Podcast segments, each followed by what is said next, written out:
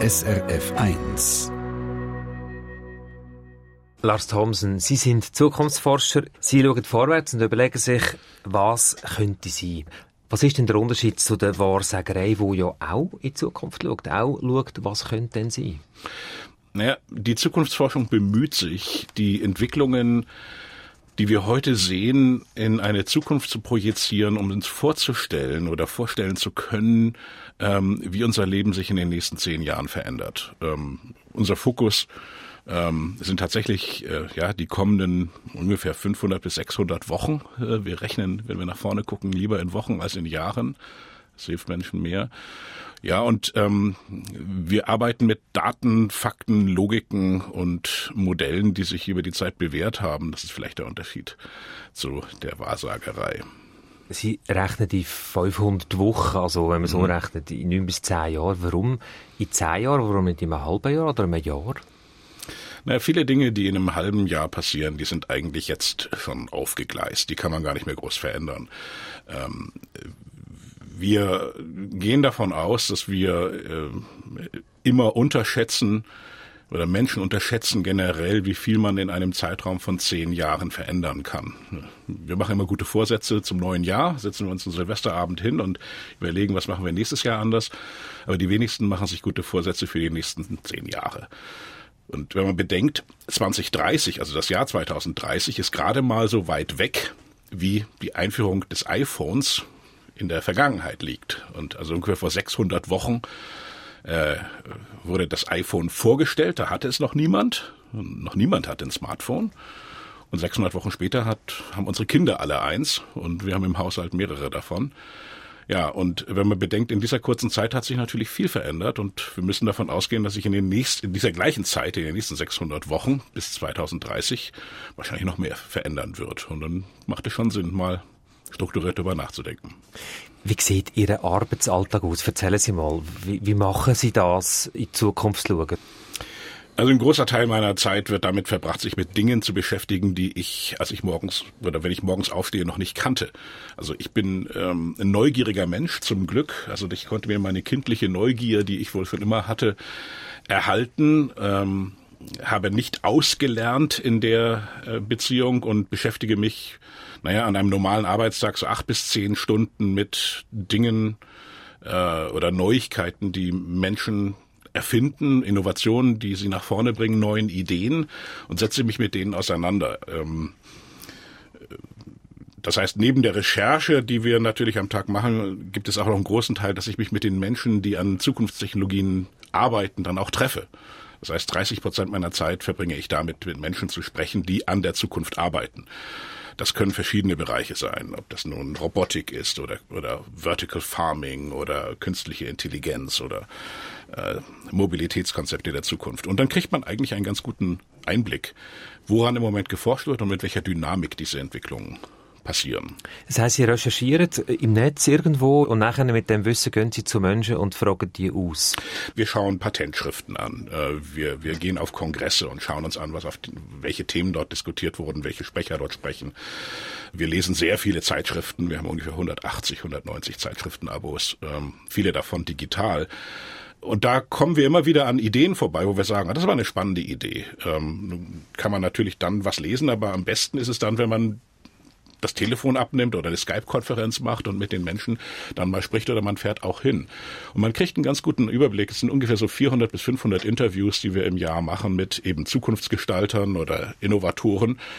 Und ähm, ja, dieses Wissen kondensieren wir und geben das weiter in Form von Vorträgen, Seminaren, Zukunftslaboren, die wir in ganz Europa mit Firmen äh, durchführen. Und insofern, ja, sind wir auch dann ein Teil von der Zukunftsgestaltung von diesen Firmen. Also Sie geben Rat, und das Firmen, die Sie wollen, äh, als Ratgeber. Aber bevor Sie das machen, gehen Sie selber go, go Leute befragen. Und da gibt es keinen Vorbehalt von den Leuten, die sagen, ja, das ist also unser Wissen, das können wir Ihnen nicht geben. Das ist eine gute Frage. Das war auch meine größte Befürchtung, als ich angefangen habe. Und äh, viele haben mir gesagt, also die werden dir doch niemals erzählen, woran die arbeiten. Die Realität ist so, ähm, viele von diesen Vordenkern, Zukunftsdenkern, die sind froh, wenn mal jemand kommt, der nicht fragt, wie ist das nächste Quartal, also oder, oder irgendwie etwas zur aktuellen Geschäftsentwicklung fragt, sondern tatsächlich mal den großen Bogen aufspannt und sagt, okay, äh, wo werden wir im Jahr 2030 denn sein? Welche äh, Schritte bis dahin müssen noch passieren? Welche Hürden sind noch zu überspringen? Und wir, ähm, wir erleben das sehr häufig, dass wir zwar einen Termin kriegen und dann irgendein CEO sagt, ja, ich habe maximal 20 Minuten und dass er nach 20 Minuten seine Sekretärin anruft und sagt, canceln Sie das nächste Meeting, ich brauche hier noch ein bisschen Zeit.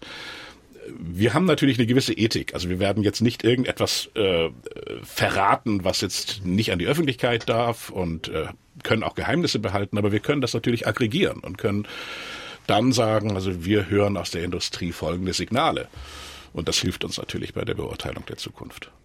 Das heißt, Sie müssen, wenn ich das richtig sehe, wirklich extrem gut zulassen, dass Sie merken, da ist etwas, da gibt es einen Trend, da gibt es eine Spur von Entwicklung. Und am Anfang, das ist ja so bei diesen Entwicklungen, die sind ja noch nicht sicht- und hörbar.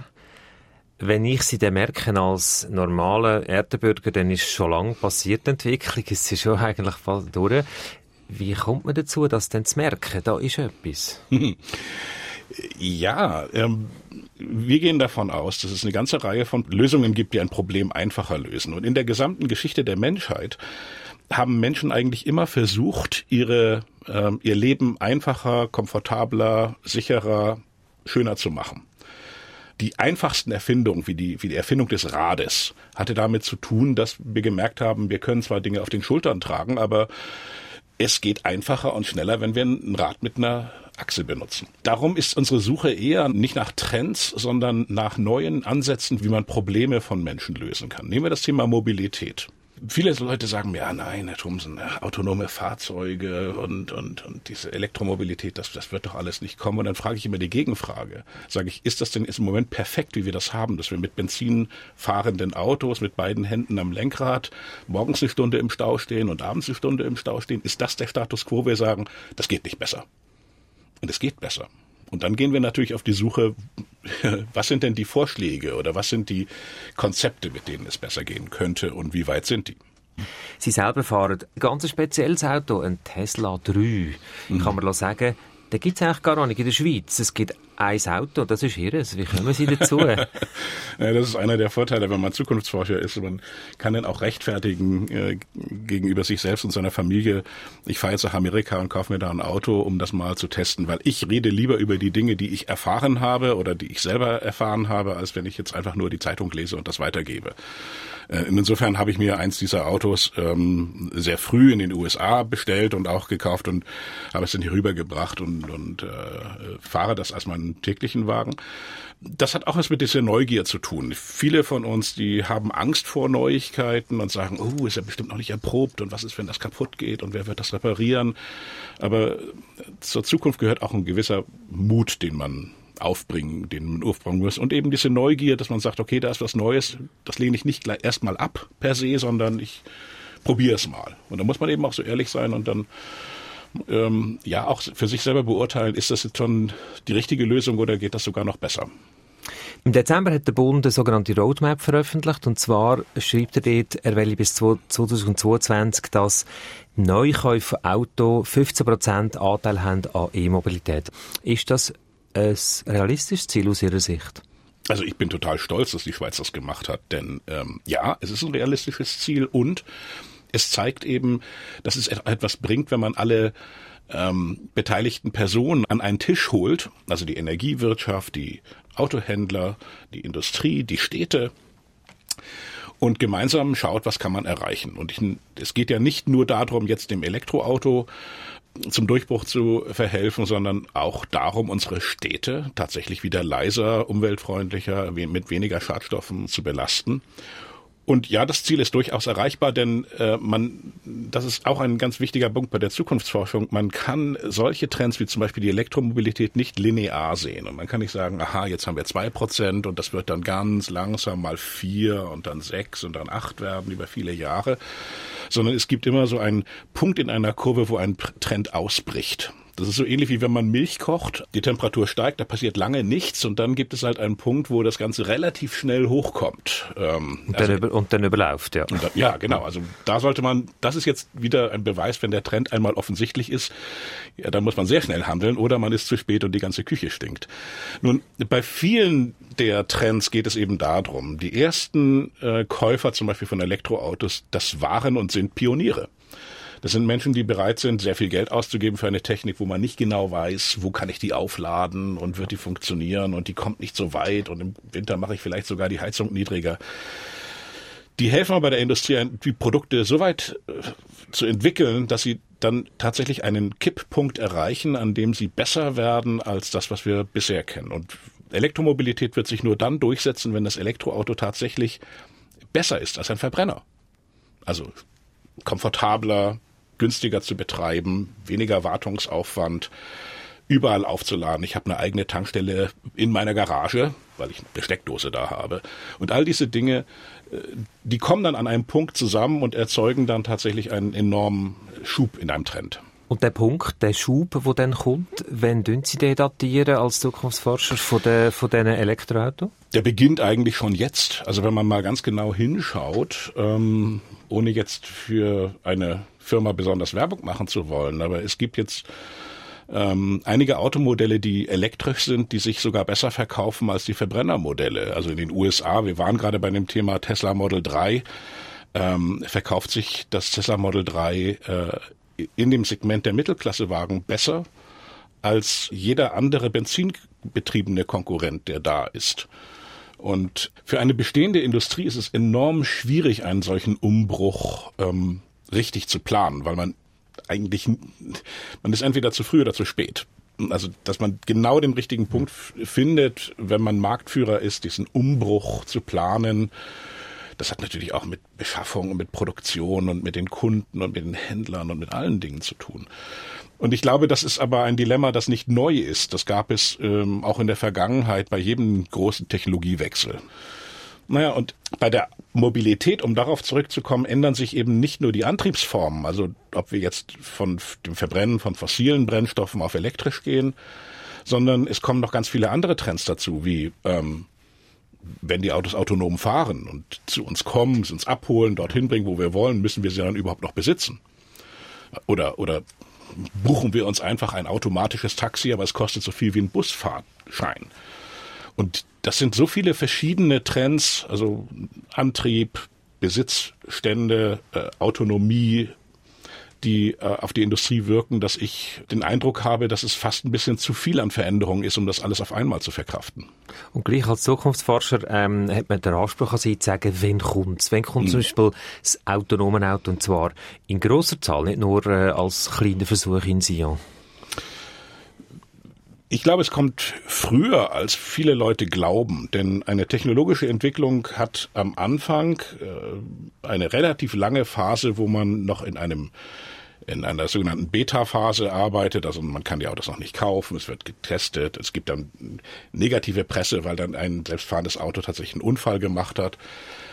Das ist ja alles ein bisschen verzerrt, weil ja, ähm, da war ein Unfall, dann steht das drei Tage in den Zeitungen, zur gleichen Zeit, am gleichen Tag haben 50.000 Menschen auch einen Unfall gemacht. Ähm, dann braucht man Daten und wenn die Daten dann zeigen, aha, wir haben diesen Kipppunkt erreicht, an dem ein autonomes Fahrzeug sicherer fährt als ein Mensch, dann geht es dann relativ schnell. Und wenn ich mir derzeit anschaue, mit welcher Geschwindigkeit alleine in den letzten Monaten ähm, selbstfahrende Autos zugelassen werden. Also in, in, in den USA gibt es jetzt ähm, mehrere äh, Anbieter, die tatsächlich das, also wir reden jetzt vom Jahr 2019, äh, anbieten. Also wo, wo fahren auf der Straße? Auf, auf öffentlichen Straßen mittlerweile sogar zwei Anbieter ohne Sicherheitsfahrer. Also vorher war immer noch ein Aufpasser oder ein Mensch dabei. Jetzt gibt es die ersten zwei Anbieter, die das auch ohne dürfen. Ähm, wenn ich mir diese Entwicklung angucke, dann wäre es enorm langsam, wenn es noch fünf Jahre dauern würde, bis wir in den ersten Städten das sehen. Ob das jetzt Zürich, Bern oder Luzern ist, weiß ich nicht, aber es könnte auch gut sein, dass wir das in Peking, in Shanghai oder in Singapur oder in Los Angeles dann sehen. Und das Tolle ist, wir sind mittlerweile so globalisiert, dass äh, Menschen reisen viel, sie kriegen etwas mit und sie werden dann vielleicht im Urlaub das mal ausprobieren und dann werden die zurückkommen und sagen, das wollen wir auch. Also es geht dann relativ schnell, wenn man merkt, das funktioniert. Wenn man Vorteil, also das ist vielleicht ein bisschen spezielles Thema mit den autonomen Autos, weil da gibt es den Vorbehalt, Sicherheitsdenken und so weiter. Aber grundsätzlich bei so Entwicklungen könnte man ja sagen, wenn der Mensch den Vorteil sieht, dann würde er wahrscheinlich sofort darauf zusteuern. Jetzt gibt es natürlich ein paar Bremser, oder? Ich nenne mal drei, vier Stichworte und ich werde Sie gerne fragen, wie relevant sind die mhm. oder wie wichtig? Zum Beispiel fehlende Energiespeicher, gute oder endliche Ressourcen, Umweltverschmutzungsthemen, Datenschutzprobleme. Mhm sind so.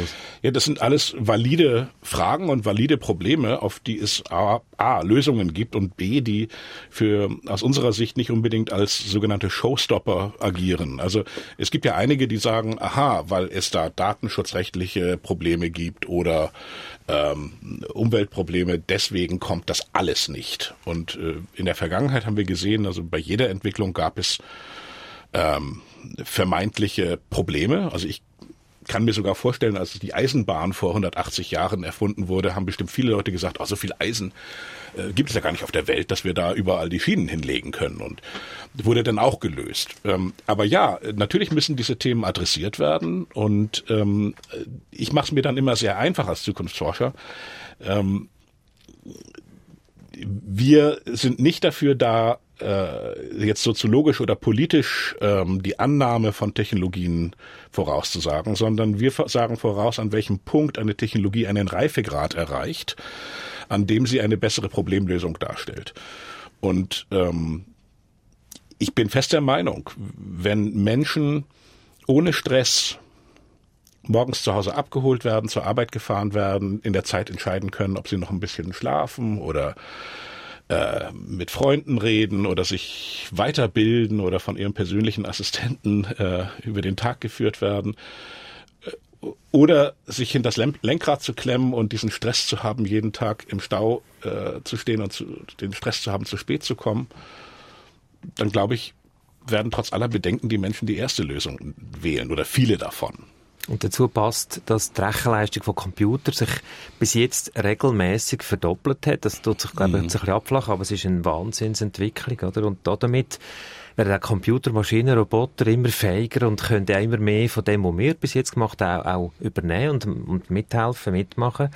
Und Sie haben einmal gesagt, ich habe es noch einmal gelesen, das Ende der Dummheit hm. der Maschine ist gekommen. Jetzt noch ein bisschen mehr sagen, ist das jetzt der Gefahr, überholen Maschinen uns Menschen? Ja, ich würde es mal andersrum darstellen. Ich sehe es als riesige Chance an, dass wir tatsächlich das Ende der Dummheit äh, bei den Maschinen sehen. Denn bislang arbeiten wir nicht sehr effizient mit Computern zusammen. Also wir müssen lernen, wie der Computer funktioniert. Wir lernen Software in Seminaren und Kursen und ärgern uns hinterher trotzdem noch. Und der Computer versteht, das, das ist das Hauptproblem, der Computer versteht nichts von dem, was wir mit ihm machen. Das heißt also, wir geben da irgendwelche Texte ein, Zahlen und so weiter. Er hat keine Ahnung, worum das geht. Der kann nur berechnen oder den Buchstaben auf den Bildschirm oder auf das Papier bringen. Künstliche Intelligenz ist eine komplett neue Idee, wie Computer in die Lage versetzt werden, das zu verstehen, was wir mit ihnen machen. Das heißt semantisches Textverständnis. Also man, man kriegt eine E-Mail, da stehen verschiedene Zeichen drin, aber die haben eine Bedeutung. Also jemand will was von uns. Inhalt von Inhalt, Text. genau. Also wir, wir könnten ja auch ein Buch nicht verstehen, wenn wir nur die Buchstaben kennen würden. Wir müssen das in einen Kontext bringen. Und künstliche Intelligenz ist in der Lage, genau das zu tun. Und stellen Sie sich vor, Sie haben einen Computer, der, bevor sie zur Arbeit kommen, ihre E-Mail schon mal gelesen hat, hat die verstanden, worum es geht und hat gesagt, du, 80 Prozent von dem konnte ich schon mal selber beantworten. Da war jemand, der wollte noch mal die Präsentation von letzter Woche haben, habe ich dem geschickt. Da fragt jemand für einen Termin nächsten Donnerstag an. Ich habe gecheckt, das geht und habe schon die Fahrkarte rausgesucht und was vorbereitet. So, also das heißt, Computer werden in den nächsten Jahren zu wirklich persönlichen Assistenten. Das heißt, wir sparen einen Haufen Zeit damit. Heißt das in Zukunft, ich werde immer noch zu tun haben, aber ich werde nicht mehr 100% arbeiten? Äh, die Arbeit, der Inhalt von Arbeit verändert sich tatsächlich. Wir werden weniger Routinetätigkeiten machen, also einfache Arbeiten werden wir delegieren an praktisch unsere persönliche Assistenz oder an diese künstliche Intelligenz. Was wir noch nicht voraussagen können, ist, ob wir dann tatsächlich 40 Stunden oder 42 Stunden pro Woche arbeiten oder ob wir ein ganz anderes Arbeitszeitmodell haben. Ähm, ich hoffe, dass wir effizienter werden in der Art, wie wir mit Routinen umgehen. Ich würde mal behaupten, dass heutzutage ein großer Teil unserer Arbeitskraft damit verbraucht wird, nicht kreativ zu sein, sondern einfach, ja, Dinge ma zu machen wie eben. E-Mails beantworten, Termine koordinieren, seine Steuererklärung auszufüllen, Belege zusammenzusuchen. Und stellen Sie sich vor, Sie hätten eine Assistenz, die das alles für Sie könnte. Also Sie sagen Steuererklärung 2018 muss ich jetzt fertig machen. Und Sie sagen einfach, mach mal. Ja, sehr gern, ja. Ja, das, das sagen Sie zur Assistent, weil die war dabei. Also die hat alle Reisen mitgemacht, die kennt alle Ausgaben und so weiter. Jetzt Datenschutz mal außen vor. Aber das würde im positivsten Fall dazu führen, dass sie A, entweder mehr Freizeit haben oder sie hätten mehr Zeit mit ihren Kindern, was ja vielleicht auch nicht so schlecht wäre. Also ich habe eine 17-jährige Tochter.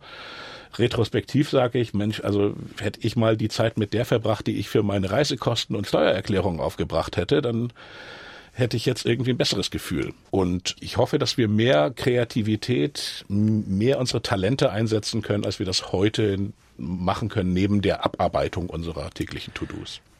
Das haben Sie gesagt, ich bin zwar Zukunftsforscher, aber im Grunde genommen sind wir alle unsere eigenen Zukunftsforscher. Ja.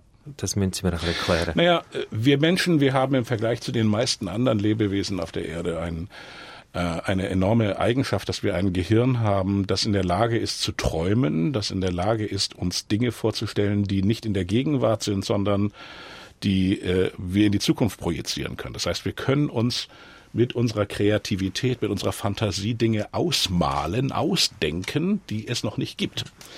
Nun, ähm, wir haben nun mal diese enorme äh, Rechenkraft in unserem Gehirn und diese K Möglichkeit, uns Dinge auszudenken. Und das machen wir jeden Tag. Also wir denken jetzt vielleicht drüber nach, wo wir nächsten Sommer gerne in Urlaub hinfahren möchten. Und um das zu tun, müssen wir unser Gehirn einfach mal laufen lassen. Wir müssen einfach mal sagen, hm, was wäre schön? Was würde mich wirklich glücklich machen? Mit wem fahre ich dahin? Nehme ich die Kinder nochmal mit oder mache irgendwie sowas? Und was möchte ich da erleben? Und dieses, äh, wenn man das zulässt, dann entwickelt man ein Zielbild, das einem erlaubt, einen richtig tollen Urlaub zu planen. Wenn man wartet bis mit diesem Nachdenken oder Vordenken bis zu dem Tag, wo man dann losfährt, dann wird man da völlig unvorbereitet reinstürzen und wahrscheinlich keinen so einen interessanten Urlaub erleben.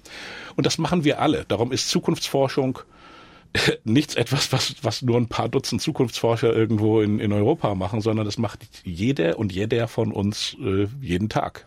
Alles, was uns heute umgibt, war irgendwann mal eine Utopie ob das elektrischer Strom ist oder ob das äh, unsere Demokratie ist, das waren alles irgendwann Utopien, die in den Köpfen von Menschen entstanden sind. Stellen wir vor, am Jahresanfang könnte so ein Moment sein, ein Zeitpunkt, wo man sagt, ah, jetzt habe ich einen Moment Zeit, jetzt habe ich mal Zeit, um einfach die Seele baumeln lassen und mal einfach mal in den Tag raus denken, kreativ sein. Und sofort ist man wieder eingeholt vom Alltag und hört gerade wieder auf. Mhm. Weil auch die Geschwindigkeit von der Entwicklung, wir haben jetzt ganz viel von Entwicklung gehabt, mhm. Ist ja immer schneller. Haben wir überhaupt noch Chancen, wirklich die Auszeit zu nehmen? Guter Punkt. Wir müssen uns viel mehr Auszeiten nehmen. Es gibt jetzt erste Unternehmen, die fangen an, die Viertageswoche einzuführen, weil sie sagen, wir brauchen neben der intensiven Arbeit, die ja für viele Menschen nicht mehr nur an dem Moment beginnt, wo man durch die Tür des Unternehmens geht und dann aufhört, wenn man seinen Mantel holt, sondern die ja fast 24 Stunden da ist. Also man hat sein Smartphone, man guckt seine WhatsApp-Nachrichten nochmal an, nicht nur von den Freunden, sondern auch von den Kollegen. Äh, man, man hört Nachrichten praktisch immer mit zwei Ohren, einmal für sich, aber dann auch für, den, für, für seinen Arbeitgeber mit. Und ja, es ist ganz wichtig, dass wir ähm, Räume finden, Zeiten finden, in denen wir diese Dinge auch verarbeiten können. Ähm, ich merke das auch in Unternehmen. Unternehmen haben derzeit enorm viel Stress, egal in welche Branche wir reinschauen, ob im Banken, Versicherungen, produzierendes Gewerbe, Dienstleistungen, weil dieser Veränderungsdruck so enorm hoch ist, dass man äh, sich viel zu wenig Zeit nimmt, um tatsächlich zu reflektieren und, und mal nachzudenken. Und es ist eine Schande, dass man die vielen Gehirne, und wir merken das häufig, wenn wir in Unternehmen gehen, wir verdienen gutes Geld damit, dass wir mit denen über Zukunft reden. Aber wir merken erst dann, wie viel in den Köpfen schon an Vorarbeit drin ist. Also im Grunde genommen ist alles da, es muss nur gehoben werden. Und das macht man nicht mal so zwischen Mittagessen und, und dem ersten Kaffee, sondern man muss dafür Räume finden. Mhm. Also Sie haben da ganz eine optimistische Sicht. Stichwort Zukunftsangst oder Zukunftsoptimismus. Es gibt so Jahrzahlen, die könnten Bedeutung haben für den einzelnen Menschen. Sie sind 50 geworden. Ist das eine bedeutungsvolle Zahl für Sie? Mm, jo, also es hat mich jetzt nicht runtergezogen, dass ich jetzt auf einmal morgens aufgewacht bin und dachte, jetzt bin ich ein alter Mann. Die größte Angst, die ich habe für mich, ist, dass ich meine Neugier verliere. Und je älter man wird, desto schwieriger ist es tatsächlich nicht, sich zurückzulehnen und zu sagen, ah, habe ich in den letzten 30 Jahren nicht gebraucht, werde ich in den nächsten 30 Jahren auch nicht brauchen. So, äh, das ist meine größte Angst. Ähm, ich bin nicht Zukunftsskeptiker. Ich komme nach Hause und erzähle meiner Familie, du wirst glaubt ihr nicht, also die arbeiten an einer Technologie, wenn die kommt, das ist so toll, so super. Und ich merke, dass das eine sehr schöne Geschichte ist, denn ähm, äh, man hat meistens nur Angst vor den Dingen, die man nicht kennt.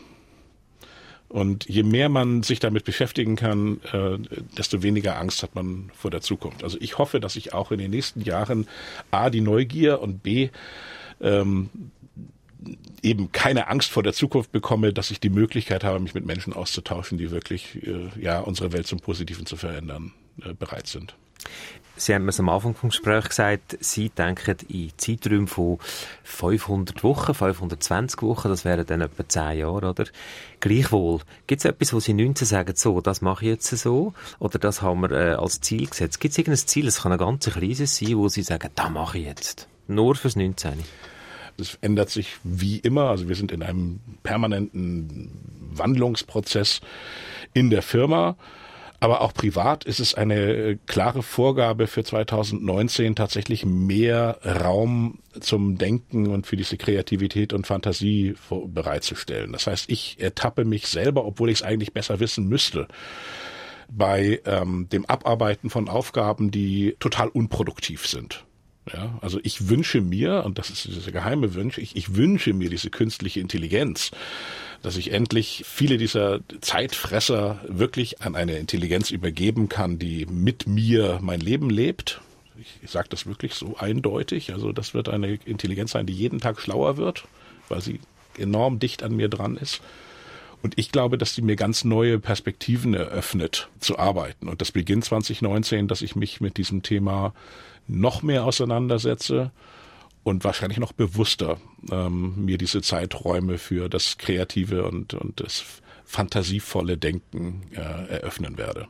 Ja, da wünsche ich Ihnen gutes Gelingen. Danke, Danke vielmals für das Gespräch. Vielen Dank.